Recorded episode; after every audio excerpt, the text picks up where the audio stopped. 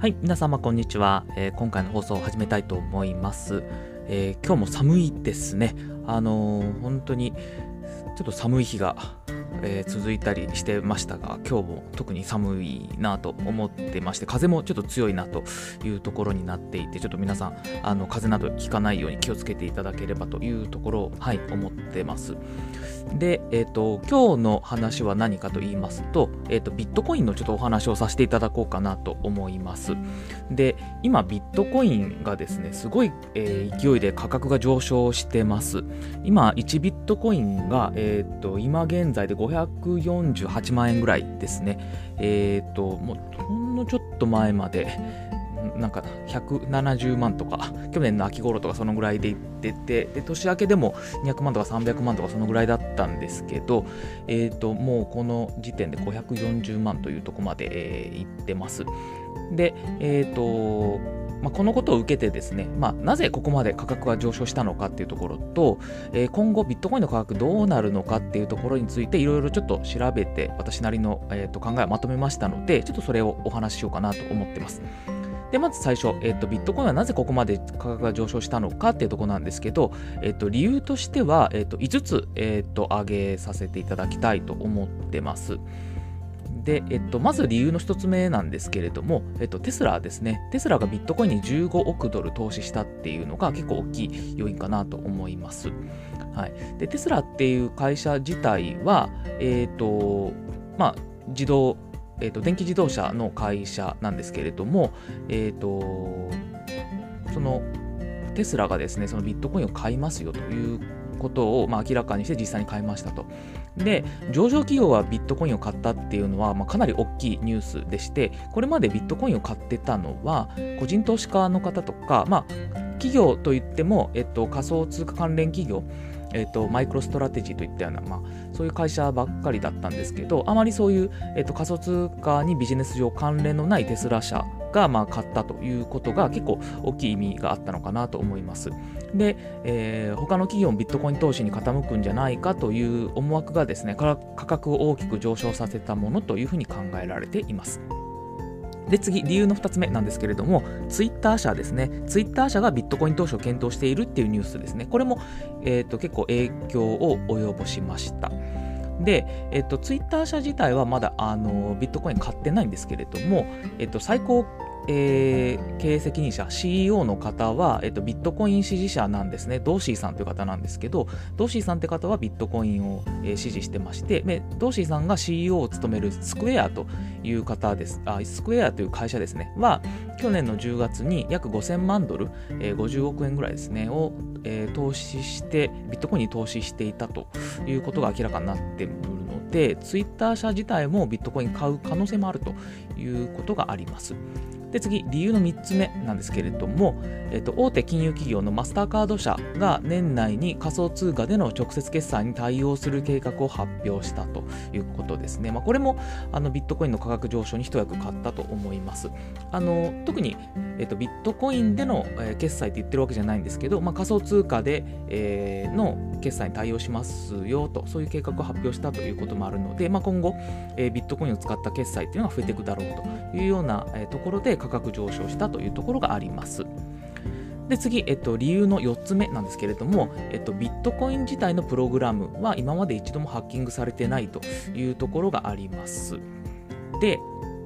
えー、とこれなぜかと言いますと、そのビットコインっていうのは、えーブロックチェーンという技術を使ったピアツーピア、え1対1での、えー取引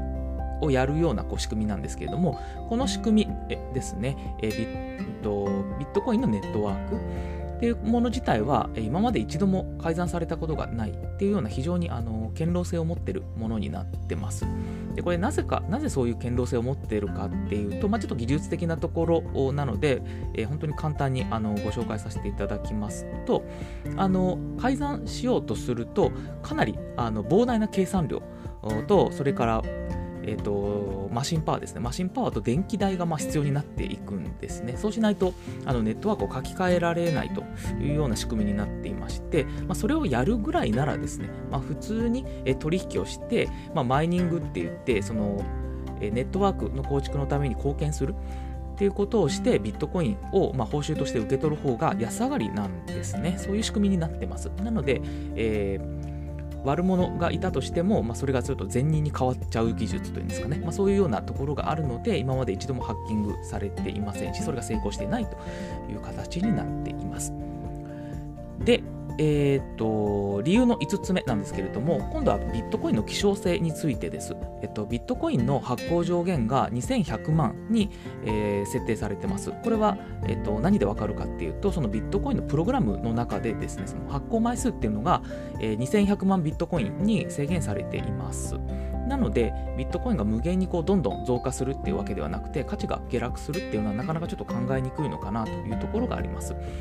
まあ、このような、えー、5つの理由を背景にして価格が上昇していきましたというところなんですけど、えっと、今後どうなるのかっていうところですねについてもちょっとお話をしようと思うんですけども、まあ、結論から先に申し上げますと、えっと、モルガン・スタンレーっていう金融の大手があるんですけどもそこがちょっと投資しだしたら、えー、さらに価格上がるんじゃないかなと見てまして、えー、1ビットコイン700万ぐらいっていうのは全然あのあり得るんじゃないかなというところを思ってます。